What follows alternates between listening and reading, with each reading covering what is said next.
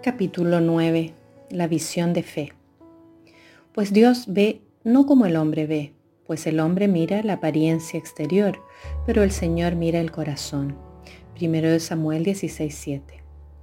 Uno de los factores claves en el proceso de restauración matrimonial es mantener la visión correcta de la situación y del cónyuge. Como dijimos antes, nuestra tendencia natural es mirar lo aparente y externo y hacernos un juicio de acuerdo a lo que vemos. Sin embargo, la visión de Dios es distinta, es más profunda, pues Él tiene una visión que alcanza también la dimensión espiritual de todo lo que está sucediendo. El texto con el que iniciamos el capítulo muestra esta realidad.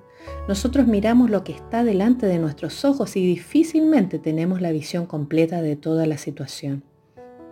Dios dice que no mira la apariencia, Él mira el corazón y su palabra nos insta a hacer lo mismo. Segunda de Corintios 4:18 dice, no mirando las cosas que se ven, sino las que no se ven, pues las cosas que se ven son temporales, pero las que no se ven son eternas. Un verdadero creyente no puede vivir solo de lo que ve. Debe vivir por fe mirando lo invisible, creyendo las promesas de Dios y confiando que sus oraciones serán respondidas. Estas son las cosas eternas de las que habla el texto. Son las promesas inmutables de Dios que están a nuestra disposición si creemos y aguardamos su cumplimiento. En tiempos de crisis debemos adoptar esta postura y aprender a caminar en fe, mirando lo invisible, manteniendo nuestros ojos en aquello que perdura, lo que no se ve, pero que sabemos que está ocurriendo en las regiones espirituales.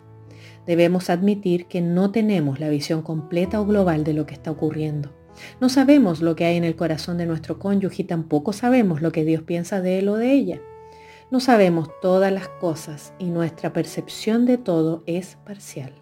Por eso debemos mirar con fe, mirar a través de los ojos de Dios todo lo que nos está sucediendo, entendiendo que es muy cierto lo que dice la palabra en Isaías 55, que nuestros caminos y pensamientos no son los caminos y pensamientos de Dios que así como son más altos los cielos que la tierra, así son más altos los caminos y pensamientos de Dios que los nuestros. Versos 8 y 9. Son distantes y a veces inescrutables. Por lo tanto, debemos pedir a Dios que nos muestre cuáles son esos caminos y que nos dé una pequeña mirada a través de sus ojos respecto a nuestra situación. En este punto se hace entonces necesario pedir a Dios que nos hable de forma clara y que nos muestre lo que Él piensa sobre nuestro matrimonio y sobre nuestro futuro. Esto obviamente tiene que ver con nuestra intimidad con Dios. En una relación estrecha con Él podemos escuchar su voz y dirección cuando le buscamos orando y leyendo la Biblia. Pero si no es así, no te desanimes. Dios desea revelarse a ti. Él quiere tener una relación contigo y mostrarte el camino por el que debes andar. Él quiere revelar su corazón a ti para que puedas andar en sus caminos. Dios habla de diversas formas, siempre lo ha hecho. Él habla a través de profetas, personas usadas por Dios para entregar un mensaje cuando no logramos escuchar su voz directamente. Habla a través de una predicación, de una música, de la naturaleza, poniendo paz o certeza en nuestro corazón. Habla con voz audible por medio de sueños, de visiones, del silencio e incluso la Biblia menciona que una vez habló a través de una mula.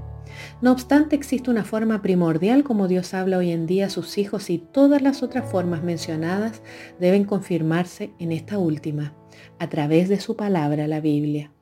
La Biblia es la revelación de la voluntad de Dios para cada uno de nosotros y Dios se revela constantemente por medio de su palabra cuando ésta se hace viva para cada uno de nosotros de acuerdo a nuestra necesidad.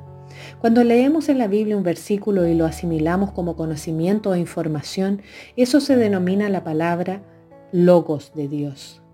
Pero cuando estas palabras saltan ante nuestros ojos y se hacen reales y específicas para nuestra situación, eso se llama recibir una palabra rema de Dios para mí.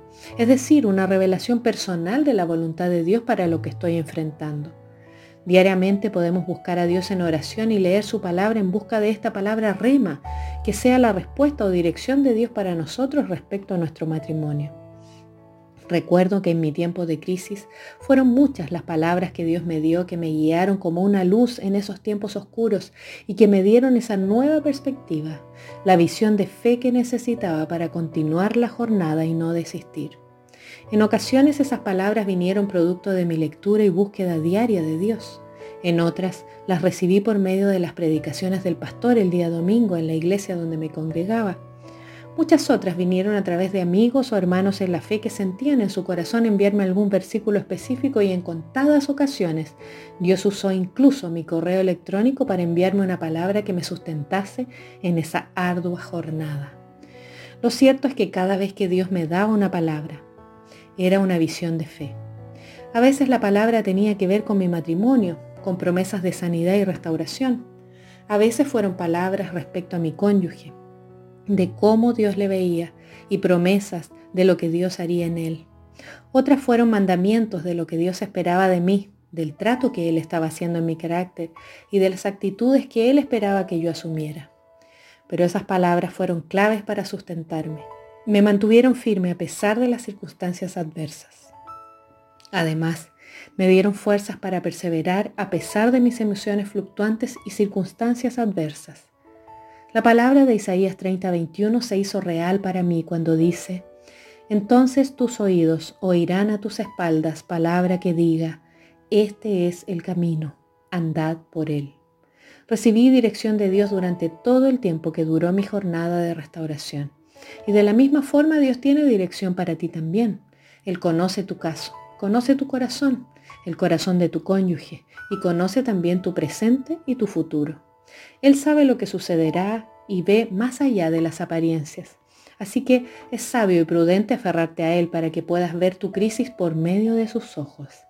Pídele a Dios la visión de fe de tu matrimonio y de tu cónyuge. Escríbela, aférrate a ella y camina mirando al Señor mientras aún no se cumple. Escoge creerle a Dios. Él no te fallará. Porque yo sé los pensamientos que tengo acerca de vosotros, dice Jehová, pensamientos de paz y no de mal para daros el fin que esperáis. Jeremías 29, 11.